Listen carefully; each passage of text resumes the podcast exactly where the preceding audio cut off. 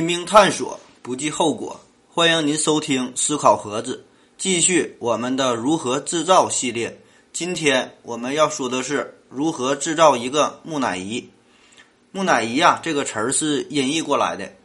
呃，英语中呢叫做妈咪，也就是跟这个妈妈呀这个词儿发音一样，译过来就是人工干尸。其实，在世界上许多的地区啊，都有木乃伊的发现。其中最著名的就是这个古埃及的木乃伊了，因为古埃及人相信呐，人死了以后，灵魂呢是不会消亡的，仍然呢会依附在这个尸体之上，所以呢，法老死了以后啊，都要制成木乃伊，就为了给自己的灵魂留下一个永恒的归宿，等待着那个生命的重新的到来。话说呀，在古埃及流传着这样一个神话传说，这个故事的开头呢都是这样的。朗朗俄构这个地神呐叫塞布，他的儿子，嗯，叫做奥西里斯。他呢很有本事，是埃及的国王。他教会了人们从事农业生产，包括这个种地呀、做面包啊、酿酒啊等等。因此呢，人们呢都非常的崇拜他。他呢有个弟弟，他弟弟叫做赛特，就心存不善，嗯，非常的羡慕、嫉妒、恨他大哥，就想呢杀了哥哥，抢夺这个王位。于是呢，就心生一计呀。有一天，这个赛特就请他大哥吃饭，还找了许多的这个朋友过来作陪。其实呢，都是他安排好的人了。这呢，也就是一个这个埃及版的这个鸿鸿门宴呐。就吃饭的时候，这个赛特就指着一个大箱子，就对大家伙说：“说的谁能躺进这个箱子里边，那么呢，就把这个箱子啊送给谁。这个箱子那可老好了，紫檀木的。”你看看这花纹，看看这包浆。这个奥西里斯啊，就是他的大哥嘛，就在众人的怂恿之下呢，就当着大家的面儿，就想就试一试，就躺了进去。这个赛特啊，马上就把这个箱子盖就给盖上了，钉了一圈钉子，又上了锁，又抹了一圈五零二，然后呢，就把这个箱子啊扔到了尼罗河里边去。这时，这个奥西里斯才明白过味儿来呀，这他妈的原来就是一个棺材呀！这个奥西里斯被害以后，他媳妇儿叫做伊西斯就不干了，四处寻找啊，就摇哪找啊，终于找到了这个尸体，找到了这个箱子，然后呢，把这个尸体就打捞回来了嘛。活要见人，死要见尸啊。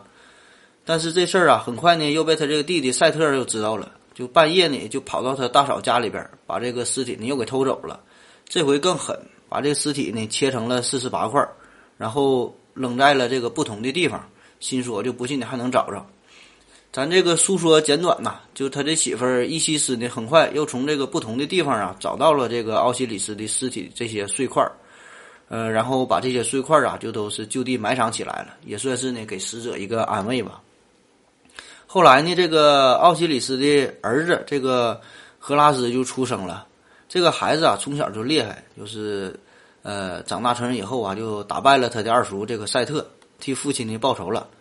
呃，并且呢继承了王位。他把父亲的这个尸体的碎块啊，就从各地方就挖出来了，拼凑在一起，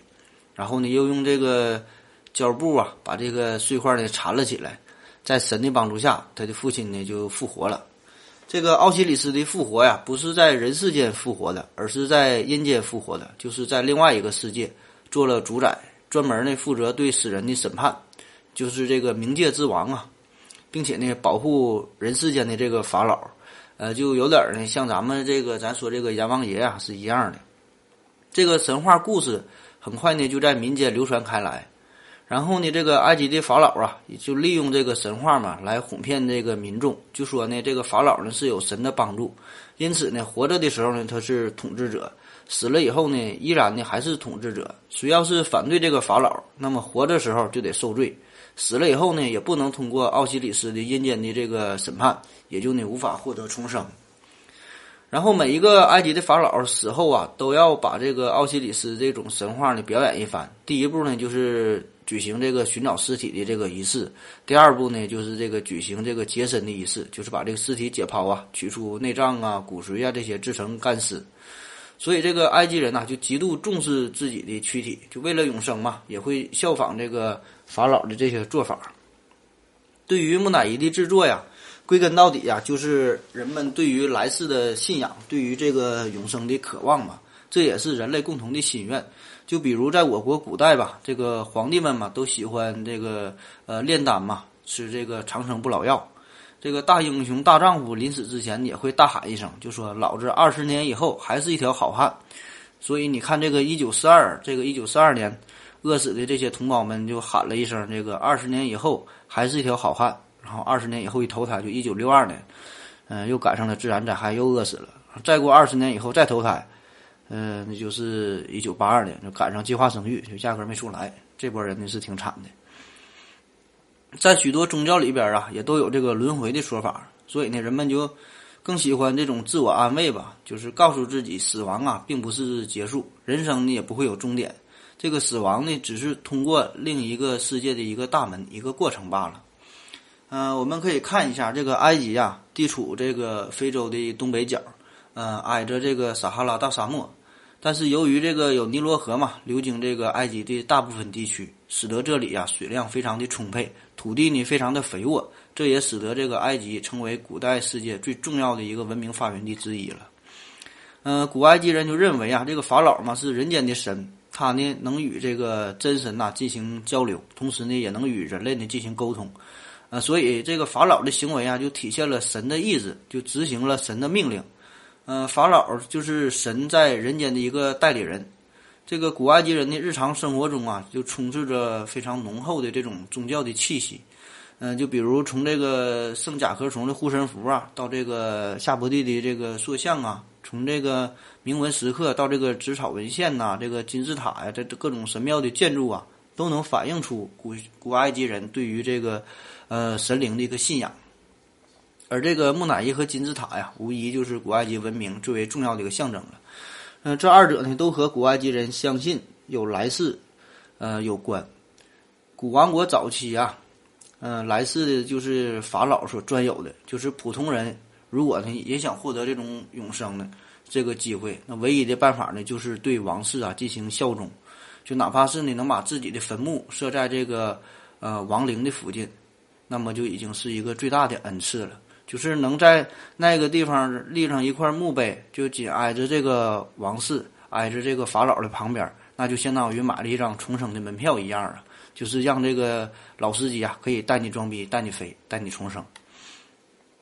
我们可以想一想啊，这个尼罗河的河水呀，是年复一年的泛滥，然后又消退；这个植物呢，是繁茂又凋零，不断的重复；太阳啊，也是每天的升起，然后又落下，就这些不断循环的现象。就让这个古埃及人呢产生了一种观念，就是这个世界呀是周而复始这么循环的，这个万物呢都是由死到生，由生的再死，这是一个循环的过程。这人呐也是如此，这个冬天来了，夏天呢就不远了。那么为了准备来世的复活，必须呢要保存好这个尸体的完好，否则呢就是留下了这个灵魂，没有肉体作为载体，那么呢这个灵魂呢就没有归处了。嗯，这里呢，我们再可以对比一下我们这个八仙之一这个铁拐李的这个故事啊。话说这个铁拐李呀，他的这个呃道行啊，就非常的高深嘛，法力很强大，可以做到了这个让灵魂呐和身体呢相分离。有一天呢，铁拐李就灵魂出窍，就打算出趟远门去仙界呀，找朋友找这个道友切磋一番。临行之前，就吩咐他的徒弟，他说呀：“我这个灵魂呐飞走了，呃，我的肉体呢还在这里边。”这个没有灵魂了嘛？这肉体呢看起来就像是死人一样，所以啊，你一定要好好的保管我这个身体。这个徒弟啊就点头答应了。于是铁拐李飞身呢就走了，来到了仙界。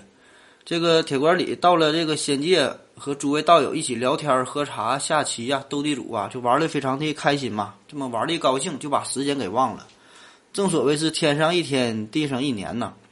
而他的徒弟呢，就在家就守着师傅的尸体，心想啊，这老头怎么还不回来呢？是不是走丢了呀？这是去哪了？正好啊，这个徒弟家里呢有点急事儿，这个徒弟呢就只好把铁拐李的尸体呢就烧烂，然后下葬起来，自己回家了。这个铁拐李在仙仙界玩的差不多了，就准备回家了。来到家里呀，剩下的这个灵魂嘛，往家里一看，这个也没看着他徒弟，是也没看着自己的肉身。心想啊，这下可是完蛋了。他现在呢是以这种灵魂的形式存在嘛，那找不到这个刚刚死去的人附体，那么就会变成这个孤魂野鬼啊，就要下地狱了嘛。这个铁拐李啊，就要哪找啊？上哪找这么新鲜的死人呢？就悲伤的来到了一片森林里边，就准备迎接这个死神的到来了。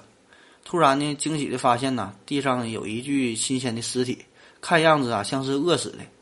铁拐李心想啊，有个尸体就不错了，也管不了那么多了。这个毕竟啊，像这个乔任梁这样的人也不好等，索性啊，就不管三七二十一，就钻进这个尸体里了。等他进到这个尸体以后啊，才发现呢，这个男的真是家穷人丑，一米四九，小学文化，农村户口啊。最重要的是呢，还是个瘸子。但是这个铁拐李啊，也是无可奈何，为了活命啊，就只能这样了。原来呢，也绝对是个大帅哥，但现在呢，只能以另外这个一个容貌啊，呃，出现在这个世人的面前。这样呢，在仙界就横空出世这么一个邋里邋遢的大仙了。所以你看，这个尸体的这个作用是多么的重要啊！我估计啊，这个古埃及人也可能是听过这个故事哈。嗯，那么接下来就是一个非常现实的问题了：怎么才能长时间的保留这个尸体呢？这是一个非常严峻的问题，特别是在这个埃及这地方，你想想，这个年平均气温得达到二三十度，就是我们夏天这个买点肉啊，你要是吃不了，不放冰箱里边的，一天就得臭，更别说是这个地处在撒哈拉附近的这个国家了。我们呢，现在明白这个制作木乃伊啊，其中最重要的这个步骤嘛，这个过程就是让这个尸体迅速的脱水嘛。呃，具体的办法呢，可以是提高温度啊，使这个水分蒸发。也可以，你是降低温度，让这个水啊结成冰。再有呢，就是可以使用这种高渗性的物质，常用的就是这个盐嘛，使得这个身体里的水分的析出，然后达到脱水的这个目的。嗯，话说呀，这个蜂蜜说号称是永不变质，呃，确实呢也是有一定道理，就是因为在这种高渗的情况下呀，它的水分呢很少，就会使多数的这种细菌呐，因为渗透压的原因嘛，导致细胞破坏嘛。嗯，食盐呢有同样的这个性质，但是问题是啊，它们呢都会吸收空气中的这个水分，所以呢并不存在这个呃永不变质这种说法，只是相对不太容易变质罢了。就算是这个钻石，它也是说是钻石恒久远，一颗永流传，那也都是扯犊子的事儿，它就是骗这个女生嘛。在真空中一千八百度的时候，这个钻石啊就开始转化为这个石墨了，这个钻石就变成了二 B 铅笔了。在有有氧的情况下呀，六百五十度钻石呢也会开始氧化，就表面呢就会呃发黑呀，有这种烧痕。达到三千五百五十度的时候，钻石呢就完全会融化掉了。而我们说说回来，说这个这个埃及制作这个木乃伊啊，最开始啊，它这种启发呢是这个得益于这个天然干尸的形成，因为这个尼罗河西岸嘛，就是撒哈拉沙漠嘛，所以呢就会有一些。未能成功穿越沙漠的这个驴友啊，就不幸的死在了途中。尸体啊，在大自然的作用下风化了，然后脱水，就形成了天然的这个干尸。基本上呢，还能保持着生前的形态。人们得到了这个大自然的启发以后，就开始用人工的方法制作干尸。嗯，而且呢，这个干尸啊，制好之后呢，还得好好的、安全的保存起来，不能呢被别人偷走了，或者呢是被这个别的动物所吃掉了。为了实现这个愿望啊，他们选择了当地这种产量极为丰富，同时呢又经久耐用的食材。嗯，埃及呢这个幸存的古代建筑群中啊，就是保存着最为完整的就是这个墓葬和这个神庙了。这个金字塔和狮身人面像嘛，就默默的经历着这个世事的变迁哈，非常的结实。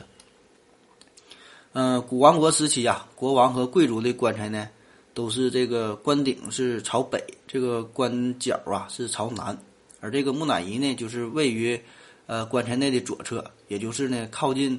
呃西侧，面朝向东方，这样呢就是流露出了死者呃渴望再生的这个来世的这个观念嘛，同时呢也折射出了古埃及人所持有的这种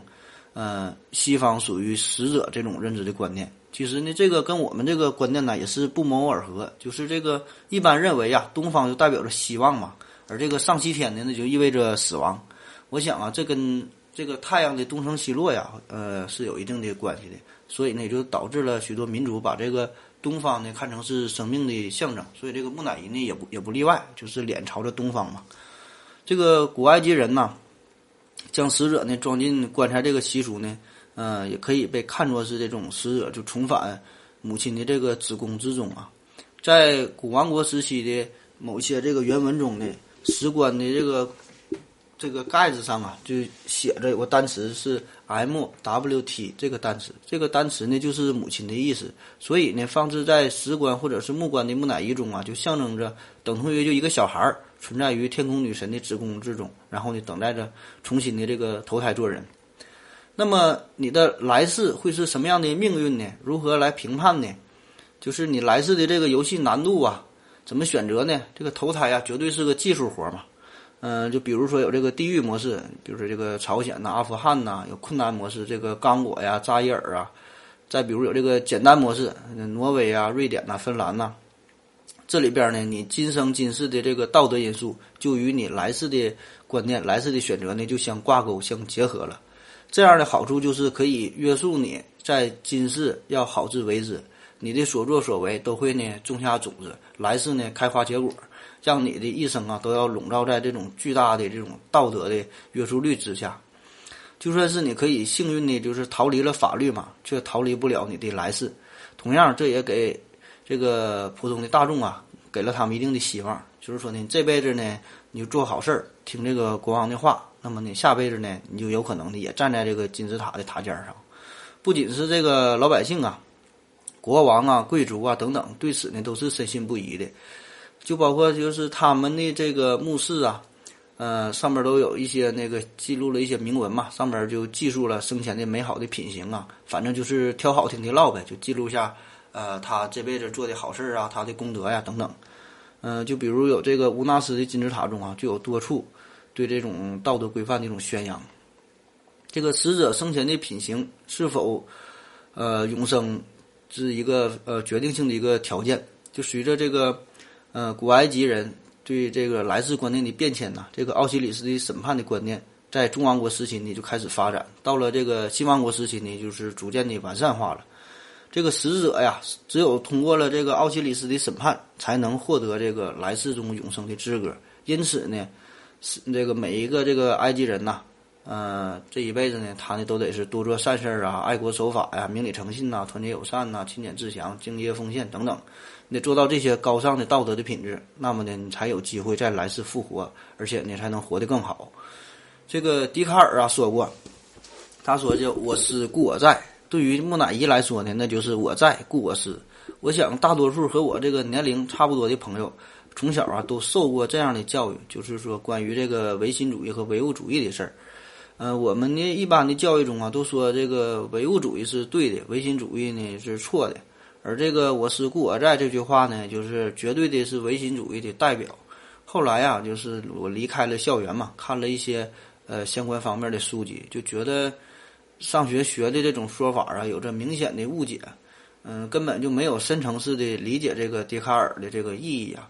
我倒觉得，如果真说这句话，这个“我思故我在”这句话呀，他的意思不仅不是唯心主义，反而是这个唯物主义了。这与这个木乃伊的制作呀是一个道理，因为呀，你知道你在思考，所以呢，在这个思考的背后，一定有一个你在存在。这个你呀，可以是一个现实的现，就是实实在在的你，就是你能触摸到的这个自我。当然呢，这个你呢，也可以是一个缸中之脑，甚至呢，是一个计算机的程序一个片段。那不管的是什么，只要是有你的这个思维存在嘛，那么必然呢就会呃依附于一个载体，这个载体呢那就是这个我呀，就我思嘛，其中的我，也就意味着这个我的存在，这呢是最基本的。所以对于这个木乃伊呢也是同样的道理，这个笛卡尔的这个思，那么就是这个木乃伊的灵魂，这种存在呢也必然的要依附于一个载体，就比如说这个纸。是这个文字的载体，这个 C C D 呀和这个磁带呀，真的是这个音乐的载体。这个硬盘呢，就是这个信息呀、小片的这个载体。这个科学文化这些呢，都在发展，都在进步。但是呢，内容和载体的这个根本的关系呢，是不会不会改变的，不可能的。这个内容啊，就脱离了载体独立的存在。就比如啊，出土了这个春秋战国时的这个编钟，这呢就是一种载体。但是呢，由于没有信息。所以我们不知道这个，呃，当时这个乐曲到底是怎么样。虽然我们现在能敲出声，但是跟当时的，呃，旋律呢就不一样了。再比如啊，呃，有句话叫这个“曲有误，周郎顾”。我们可以想象，这个周郎的音乐造诣也是极高的，但是我们已经无法这个复原这个周郎的歌声了，因为呢没有载体啊，不能把它复活，更呢也没有信息，就是没有这个当时的这个曲子的旋律啊，所以我们这些信息信息呢都得不到了。嗯，下面我们说说这个重点呐，就说说这个木乃伊的具体的制作过程。这个古埃及人嘛，不论是这个贫富贵贱呐，死了以后呢，都要制成木乃伊。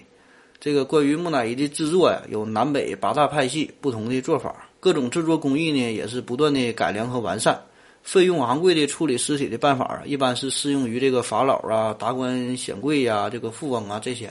穷人制作木乃伊的办法呢，就是相对比较简单了，就是把这尸体呢洗吧洗吧洗干净了，取出内脏，然后呢把尸体放在这个泡碱粉里浸浸泡四十天，然后取出来风干，然后葬于干燥的沙丘中就完事儿了。嗯，下面我们详细介绍一下这个老式木乃伊的传统制作方法。主料啊是新鲜的尸体一具，嗯，辅料呢包括有这个盐、香料、泡碱粉、松子油等等。另外呢需要亚麻布、粟米，用这些东西呢将尸体呢泡制成木乃伊，再放置到密不透风的这个墓穴之中，就可以呢经久不坏、长期保存了。深藏在这个墓穴中不会腐烂的这个木乃伊啊，就静静静地等待着灵魂重新。嗯，回到于依附在他这个肉体之上，那真是千年等一回啊，等一回啊，千年等一回，我无悔啊哈。嗯，第一步，把这个新鲜的尸体呢洗净待用，然后将那个松脂啊融化，然后涂在这个尸体的面部，这样呢是为了保护面部的形象，以防止呢干燥的太快的变形嘛。第二步呢是将这个脑浆的处理。嗯，具体做法啊是用这个凿子从这个左边的鼻孔呢塞进去，然后呢将这个腮骨呢捣碎，再用工具在颅脑中呢转动破坏脑髓，用一根呢很细的长柄的这个小勺啊从鼻孔中伸进大脑，把这个脑浆呢一勺一勺的给舀出来，最后呢把香料塞进空空的脑袋之中。这个脑浆啊一般是不保存的，这样呢就是僵尸呢想吃你的脑子的时候，就发现呢你根本就没有脑子，就不用害怕了。第三步呢是取出内脏，主要啊就是这个胃、肠、肝、肺这个四个器官呢是非常重要的。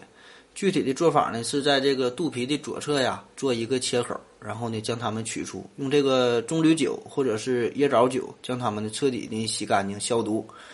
嗯，然后在这个内脏里边啊撒上一些捣碎的香料，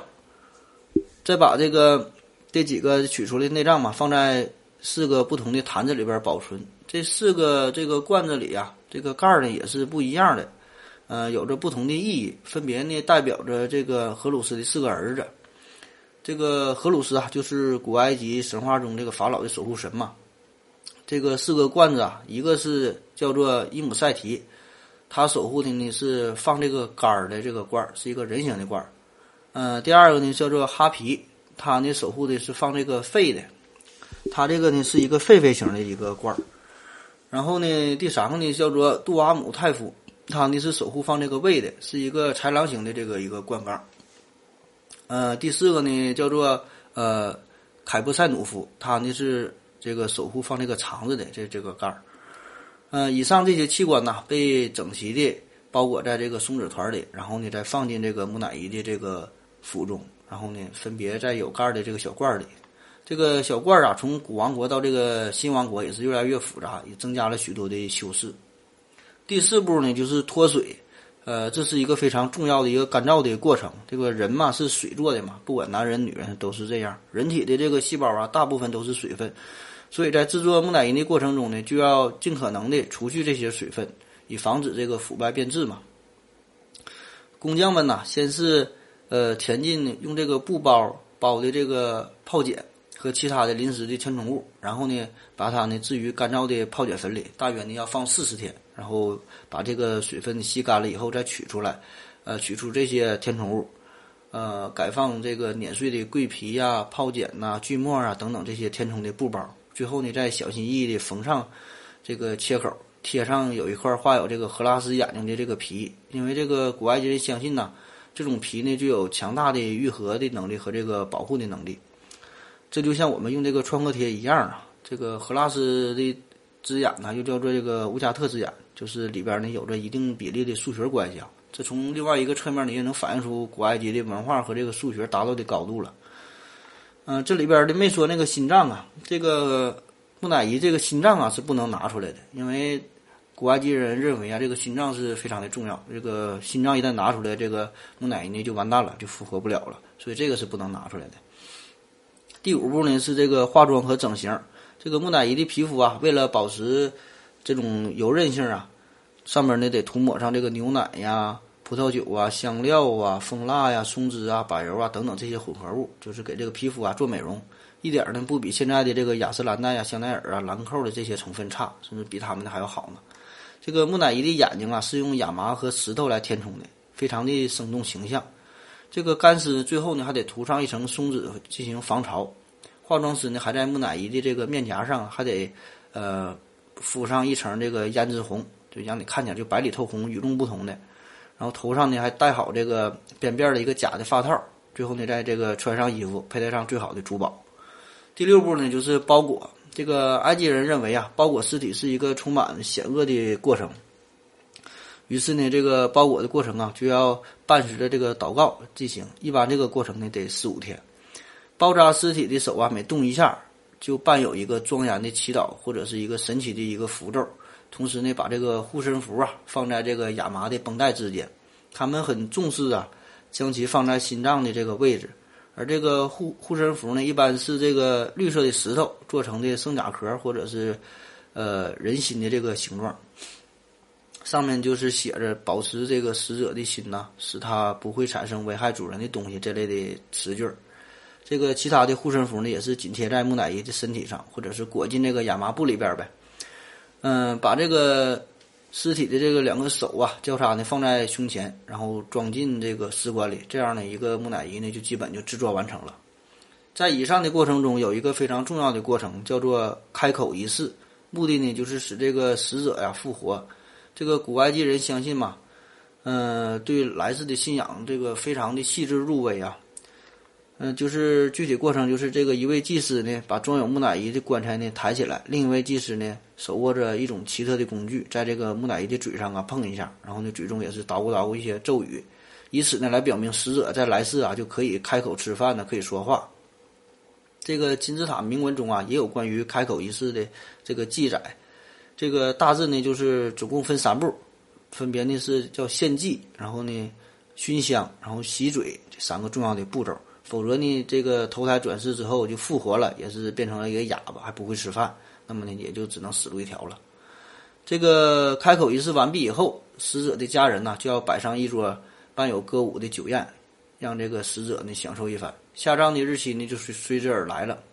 木乃伊入棺后啊，放在一个木橇上，装着内脏的叫卡诺皮斯的罐儿啊，放在第二个这个木橇上，人们呢扛着随葬品紧随其后。这个行进的队伍中啊，最引人注目的就是一群职业的哀悼者了，就有这个尖叫组的，有呐喊组的，他们就是时而抓起泥土啊，在身上啊，在头发上啊，一顿乱抹呀；时而呢，又是这个捶胸顿足的一顿哭泣呗，就表达了悲伤。当然了，更重要的也是为了多挣点钱。这些人呢，就是抬着这个木乃伊嘛，就到达了尼罗河西岸的墓地，与这个祭司呢相会合。随后呢，死者就被缓缓地放在了墓室之中，然后一位伴有这个图特神的祭司呢，就是清扫地面，擦去所有的脚印儿和接触这个木乃伊的这些东西，包括这个防腐的材料啊，都得是收集在一起，在这个墓室不远处呢进行掩埋，这样呢，整个这个葬礼啊才算是完成了。通过以上这个介绍啊，我们就大致了解了一个木乃伊具体一个制作的这个过程哈。这个最遥远时代的木乃伊啊，呆呆地凝视着我们，他们呢像是释放魔力的神秘肢体呀，令我们呢很是不解。迄今呢也没有人，嗯，知道呢到底呢他们在想些什么，他们呢到底在等待着什么。在古代呢，各个民族呢都掌握着这个尸体防腐的技术，而今天的考古发现呢，嗯，说明这个史前古人就是相信来世再生嘛，相信这个肉体还原。嗯，这种还原啊，是真正的肉体的还原，就是说呢，相信会有远方的神灵呢，会再次到达地球之上。只要呢，好好呢保管好自己的尸体，那么呢，就有复活的可能性。倘若他们所信奉的仅仅是精神上的还原，那么呢，他们就没有必要费这么大劲儿，就是说的把自己身体呢还要保存下来。这个呢，就与咱们这个佛教啊、基督教和其他一些许多宗教里边啊，有着一些显著的差别。因为同样是这个相信轮回啊、重生、上天堂啊、下地狱等等，但是现世的我们这个身体啊，似乎没有那么重要，而这个灵魂呢才是重要的。这就跟这个木乃伊呢这个信奉的就不太一样了。所以更深入的研究，我们看这个历史记载啊和一些传说呀，确实提供了一些证据，就证明了这个诸神的许诺呀。就说呢，他们会重新的，呃，造访这个地球，唤醒这些保存完好的这个肉体啊，让他们再生。其实啊，我们跟那些木乃伊一样啊，我们现在也是不断的猜测而已，也不知道呢这些神到底是谁，也不知道呢他们是来自具体的哪个星球之上，也不知道呢他们什么时候会来。但是呢，我们相信，他早晚呢一定会来的，也会将这些木乃伊所唤醒啊。这个，所以啊，也正因为如此。这个木乃伊，他们呢也是在这个墓穴之中啊，呃，安排了许多生活需要的用品。这个他们的这坟墓啊，建造的也是非常的坚固耐用啊，甚至可以抵御这个原子弹的攻击。这也是他们能够想到的最恐怖的一种毁灭的方式了。他们经受了各个时代的这个风暴与变迁。这个随葬的贵重物品呐，包括有这个金银首饰啊，有一些珠宝啊。也是为了呢对付这个肉体复活以后啊，呃，面对这个金融危机啊等等这些情况，哪怕是现在，我就我们这个房地产呐、股票混乱的这个大时代，这个黄金和珠宝啊仍然是硬通货，从古到今的都是如此。这个黄金珠宝什么时候它都值钱。那么问题就来了，到底是谁呀将这个肉体复活的观念灌输到这些人的头脑之中呢？从哪产生第一个这个大胆的念头呢？就是说，为了使得肢体尸体可以在几千年以后复活，人体就必须把自己的细胞所保存下来呢？当时人是怎么想的呢？迄今为止，人们只是从宗教的观点呢来研究关于复活这种神秘的心理。这个法老对诸神的本性和习惯的了解程度啊，肯定要比一般的这些老百姓要强一些。或许是天神明示。也可能是暗示过法老，就说的你们只要保管好自己的尸体了，那么呢，呃，在未来的某一天呢，我就把你们给复活了。当然了，嗯，也许这只是法老们当时就是异想天开呗，自己这个完全荒唐的一个想法，就说的我得给自己建造一个大的坟墓，然后呢，历经千年的不毁，而且这个坟墓呢，必须位于这个大地上一个非常空旷的这个位置，然后能让这个诸神。嗯，能够看到我们，能够发现我们，然后呢，再给我们复活了，把灵魂呢注入到我们的体体内。反正无论如何吧，起码呢，有这个尸体呢，就是残存在这个世上呢，就留下了这个复活的一个希望嘛。对于这种思想啊，我们呢也不用笑话这个古埃及人的局限性，因为我们现在的做法和这些法老的做法也是如如出一辙呀。物理学家、天文学家叫罗伯特，他呢在一九五五年出版了一本书，叫《展望永生》。这里边呢就是预示了一个途径，就告诉我们二十世纪的人是怎么，呃，有可能接受这个冷冻处理这个事儿。就是说的，从医学和生物学的角度，使人体的细胞代谢过程减缓到最低的程度，进而呢就可以长时间的存活下来。这样的想法啊，看起来还可能是有点这个是乌托邦式的幻想。可事实上啊，今天的情况就是每一家大型的专科医院都拥有自己的骨库，就骨头嘛，存放骨头，常年的可以，呃，储备冷冻状态下的人骨。这个手术移植在需要的时候就能恢复功能，就可以应用了。还有这个新鲜的血液呀，在摄氏零下一百九十五度的这个条件下，可以不受时间的限制，就长时间的保存。这个活的细胞库呢，呃，也有能力呢，在液态液态氮的这温度下呀。接近于无限期的保存这些细胞，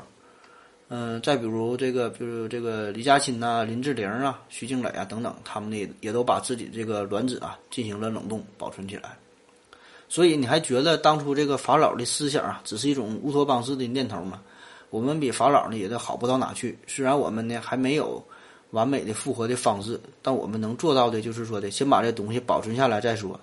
谁知道这个十年以后啊，一百年以后啊，或者一万年以后会是什么样呢？只要我们有这个躯体存在嘛，那么呢，还有着无限的可能性。毕竟这个身体是革命的本钱嘛。人们在许多地方啊，都发现了保存的完好无损的这个木乃伊。他们呢就跟是活着的一样，就比如在这个印加地区，这个有这个冰川木乃伊啊，就历经了数千年。从理论上来说呀，他们呢还是有这个复活的可能性的。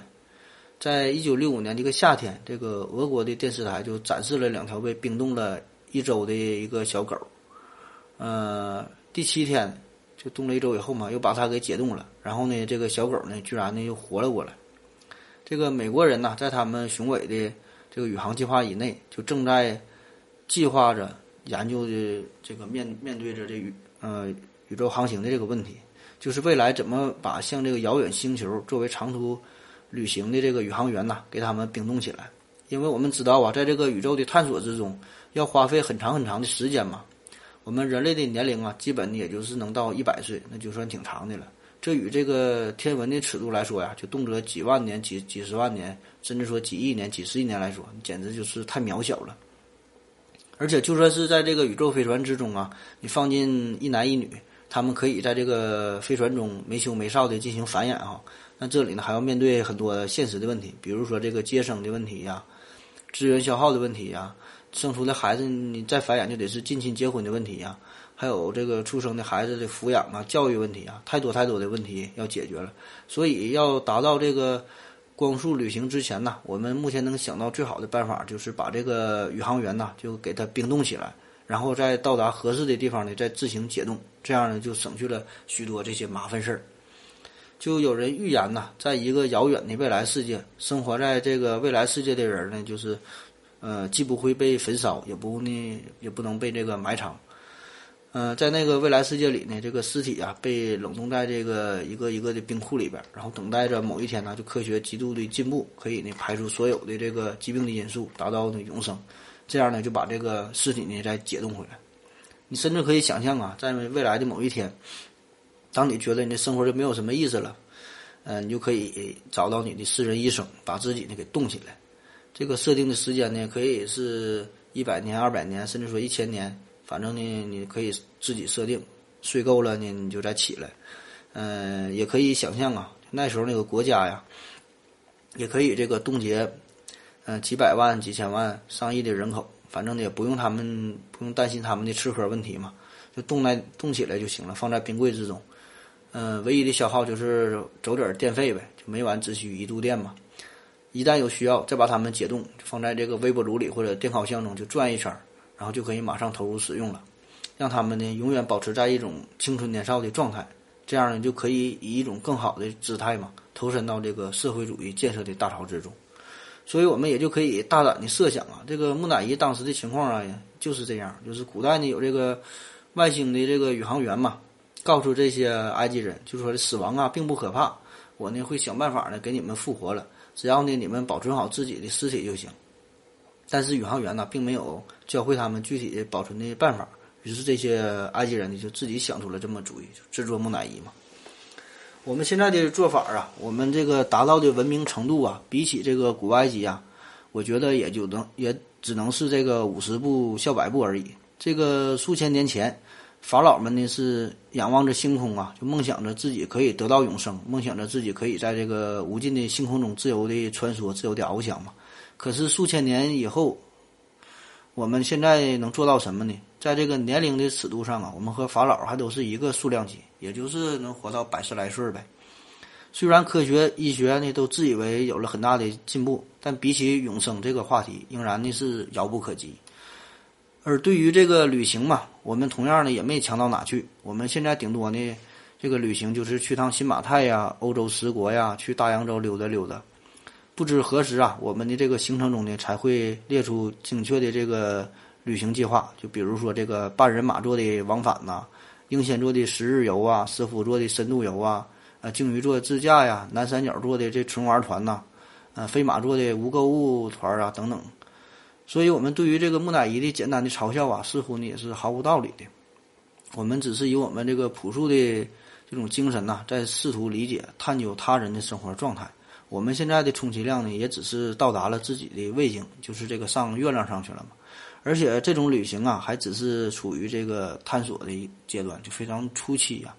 还远没有达到像你坐这个公交车呀、坐地铁这么简单。所以这个木乃伊啊，也许他才是真正的大智若愚。这些呢，是我们这些凡人呢所无法理解的。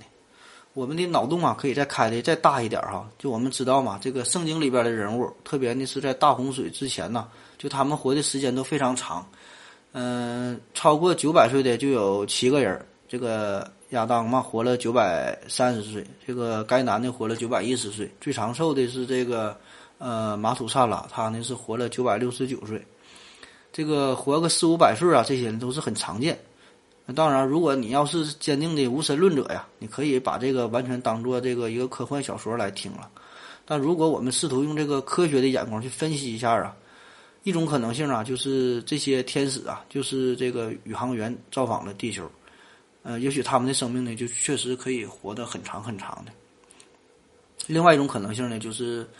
呃，他们进行这种星际航行时啊，就接近了光速嘛，然后就出现了时间漂移的现象，就是相对于我们的星球来说，他们的年龄就大大的延长了，就是这个双生子样命嘛。嗯，按照这个理论呢，我们就可以认为，这个外星的宇航员呢，将地球上的这个国王呢，让他呢这个呃冷藏起来，置身于这个非自然的沉睡状态之中，等到呢对这个地球进行。这个访问结束的时候呢，这个埃及人就接受了外星人的这些宇航员的指示嘛，就把这个木乃伊啊就存放这个大寺庙里边就保护起来了，等待着诸神呢，呃，也就是这些外星的宇航员呐，在未来的某一天呢，再次返回地球，将他们复活。可能，嗯，你觉得这些呀，就是有点太科幻了，太甚至有点可笑啊。可是我们想一想啊，这个大自然之中就有许多冬眠的例子嘛，就比如说有这个鱼类，就是冬天就冻成冰块了，在合适的温度下呢就能被解冻，然后在水里边呢就能欢快的游起来了。这个毛毛虫啊、金龟子幼虫啊，不仅仅呢要经历这个呃冬眠的这个过程，它们到了春天呢还会一展自己美丽的身姿，绽放出自己全新的生命，甚至呢是比原来呢还要更加的耀眼。想想这个化茧成蝶的这个过程啊。是不是这个从茧就跟那个木木乃伊呀有几分相似呢？当它变成蝴蝶以后展翅飞翔，这已经是自然界中很习以为常的这个事情了。但如果有一天你发现这个木乃伊也真正的苏醒起来，然后飞起来了，那么你会不会觉得很神奇呢？一九五三年，埃默里教授啊，在这个北萨卡拉的这个上古时期的公墓里就发现了。呃，一座这个第一王朝时期某位法老的这个大型陵墓，在这个主墓的外边呢，有其他七十二座小的这个陵墓，他们呢排成了三排，然后呢里面躺着这些仆役的尸体，呃，他们看起来很愿意就是陪同这个国王进入新的世界，呃，里边呢有这个六十四具啊是男性的这个木乃伊，还有八具呢是女性的尸体，他们身上啊都没有任何这种施暴的痕迹。就是他们都是非常心甘情愿的样子啊，看起来，因为相信在这个天国能够获得第二次生命这种信念嘛，也许啊，就是对这个现象是最容易接受，同时也是最简明的一个理解了啊。人们呢，除了将这个首饰和金子跟这个法老啊就随葬以外，还有许多的粮食啊、油啊、调味品呐，所有这些呃随葬的这些用品。显然呢，是为了考虑到再生的时候，呃的一个需要嘛。嗯，所以啊，我们从这些考古发现就可以看出来，这个法老的信念呢非常的坚定，就是说的他相信自己能够再次复活，而且呢复活呢就会就是在这个现实的世界中复活，而并不是在遥远的天国，所以他才准备了需要的这些呃柴米油盐这些东西啊。除了。埃及呀，在世界许多地方都有木乃伊嘛，因为人们对于永生的这个追求嘛，都是一样的。各个宗教、各个民族之中嘛，都有这种复活、复活呀、轮回的说法。呃，当然也有一些木乃伊的形成原因呢是其他的因素。呃，比如说在这个西伯利亚和其他北部高纬度的地区，都有这种冰质的这个墓穴。在中国呀，或者苏美尔地区啊、南非呀等等，也都有过人工干尸的出土。这个死者呢，都是经过非常精心的处理，准备在未来的时代呢复活。这个尸体身边呢，也都有这种新生命所需要的必需品，而且所有的这个坟墓啊，都设计的制造的非常的结实，能够呢历经数千年的风风雨雨。比如在我国沙漠地带，嗯，古城遗址就发现了木乃伊，最著名的就当属这个楼兰美女啊。说是美女啊，也就是一个代号而已。这个死了这么多年了，能美到哪去？我估计你看到实物啊，不给你吓尿了，就算不错了。这是在一九八零年挖掘出的一具女性的干尸，也是呢迄今为止新疆出土的呃古尸之中呢最早的一具了。距今呢有三千八百多年。科学家测定啊，这位女子死的时候大约是四十五岁左右，呃，生前身高呢大约是一米五五，体型中等。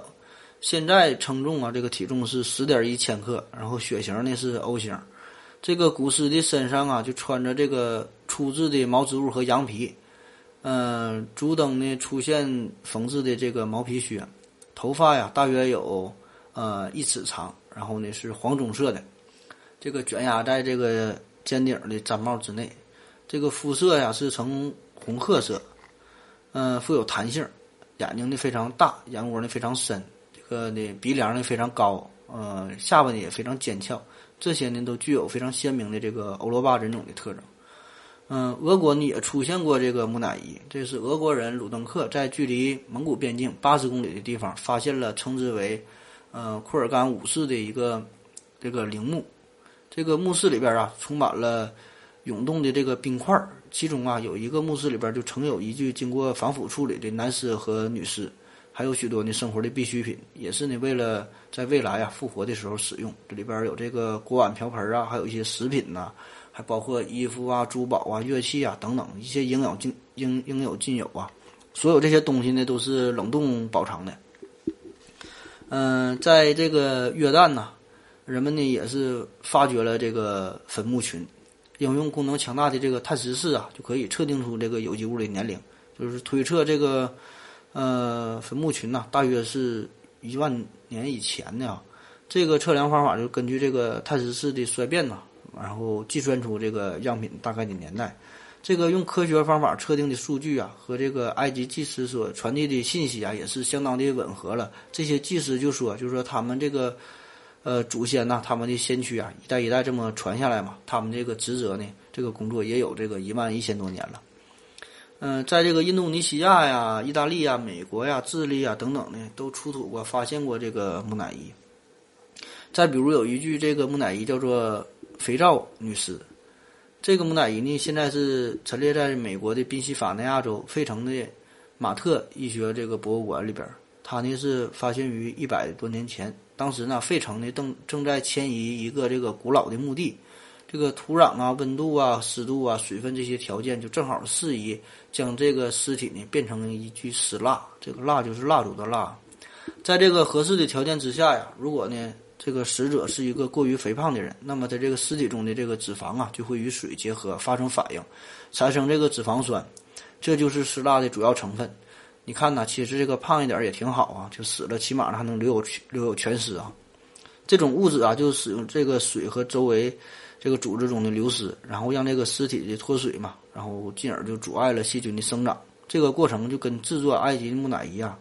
嗯，差不多。唯一不同的就是这个肥皂女尸啊，会产生外表有一层这个脂肪酸。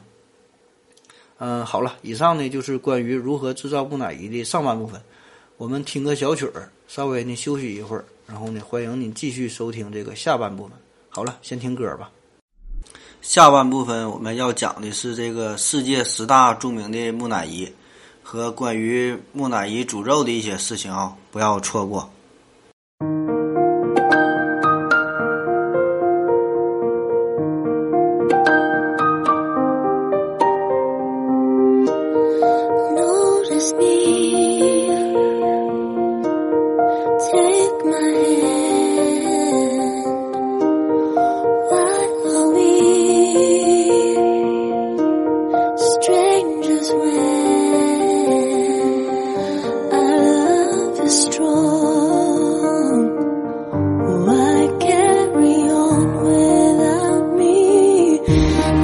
怎么转